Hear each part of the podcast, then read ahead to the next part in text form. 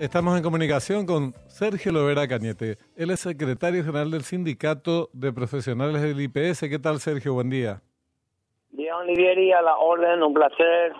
Gracias, gracias. por atendernos. Bueno, ayer compartíamos la alegría de esta decisión del juez Otazú de dar curso al amparo constitucional por el cual se suspende la licitación, el megafato, sería mejor denominarlo de esa manera, por el cual se pretendía tercerizar el servicio de limpieza y planchado, un servicio que, por cierto, con el cual cuenta el Instituto de Previsión Social por 10 años a una empresa privada y a un costo de 67 millones de dólares.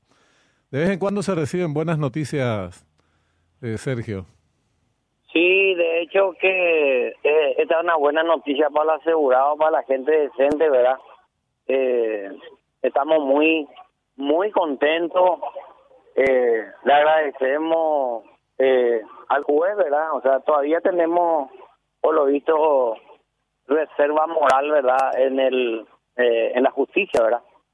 Porque es una persona muy preparada, muy justa y de hecho que nosotros profesionalmente hemos hemos fundamentado, ¿verdad? Como técnico, por un lado, ¿verdad? Y también tuvimos el apoyo de de los medios masivos de comunicación, ¿verdad? Escrita radial televisiva que por supuesto que desempeñó una función muy importante eso para que lleguemos a esto eh, positivamente, ¿verdad? Un resultado positivo.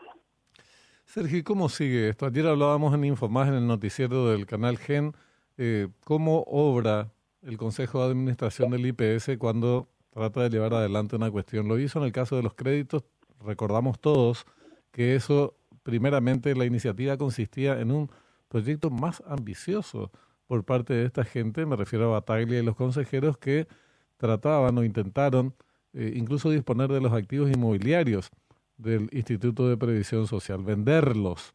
Eh, y después eso se abortó, finalmente se reacomodaron, sacaron la ley de endeudamiento esta eh, que no tiene tope encima, que vamos ya por los 250 millones de dólares. Ahora se suspende esto, es un un logro sin lugar a dudas, es la primer, el primer revés, judicial de esta naturaleza. Y la pregunta es, ¿cómo sigue la cuestión? Sí, sí, de, de hecho nosotros hemos presentado contra la deuda, ¿verdad? Hemos presentado una inconstitucionalidad con medida cautelar, estamos pendientes de eso. Mm. Eh, ojalá que se pueda resolver en la corte, ¿verdad? Yo te comento, mi estimado amigo, le comento a la audiencia, yo tengo todo documentado, eso en realidad Mintieron, el clan Samanío mintió ahí. Yo me refiero, le responsabilizo al clan Samanío específicamente, porque tengo, tengo todas las documentaciones pertinentes, porque se generó en la vicepresidencia eso con Arnaldo y con Lilian.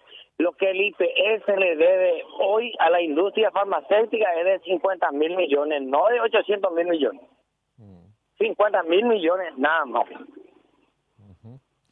Y en este caso, sí, porque ese es un tema que tenemos que retomar y, profundizar, entender eh, toda la complejidad del asunto y, discutir con los números, porque hasta ahora encima la Contraloría no se pronuncia. Eso es, eh, digamos, es digno de señalar. En el caso este, eh, del, del, la tercerización del servicio de lavado y planchado, se suspende.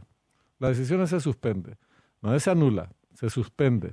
Entonces, no, no, no, no, eso mm. prácticamente ya se anula porque ellos ellos no tienen fundamento, ellos para levantar eso tienen, tiene que fundamentar en el juzgado y tienen ellos tienen dos días para fundamentar eso, mi estimado amigo. En realidad está anulada porque ellos o nosotros podíamos apelar, ¿verdad? Para que esto siga.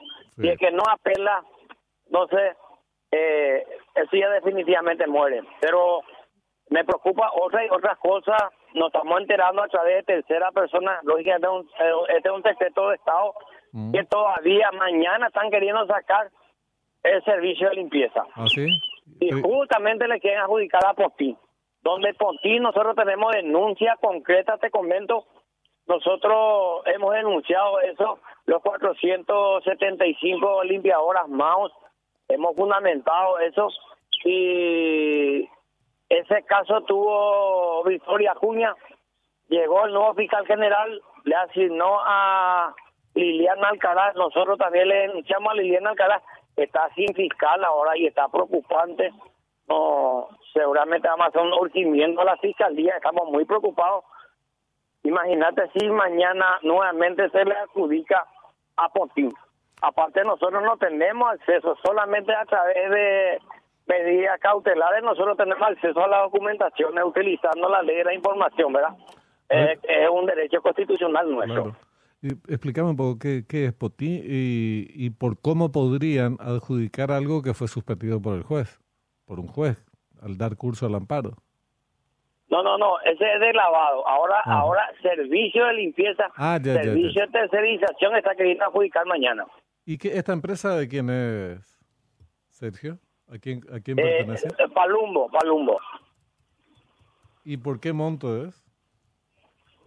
No sabemos, es un secreto de Estado. Solamente alguien del Consejo me llamó esta mañana temprano y me dio cuidado. Creo que seguridad, nuevamente ya utilizaron Mira que seguridad, nosotros nos cuesta cada personal de seguridad 8 millones y medio, le pagan 3 millones y la utilidad es de 5 millones. Ese también es un lavado, planchado y secado.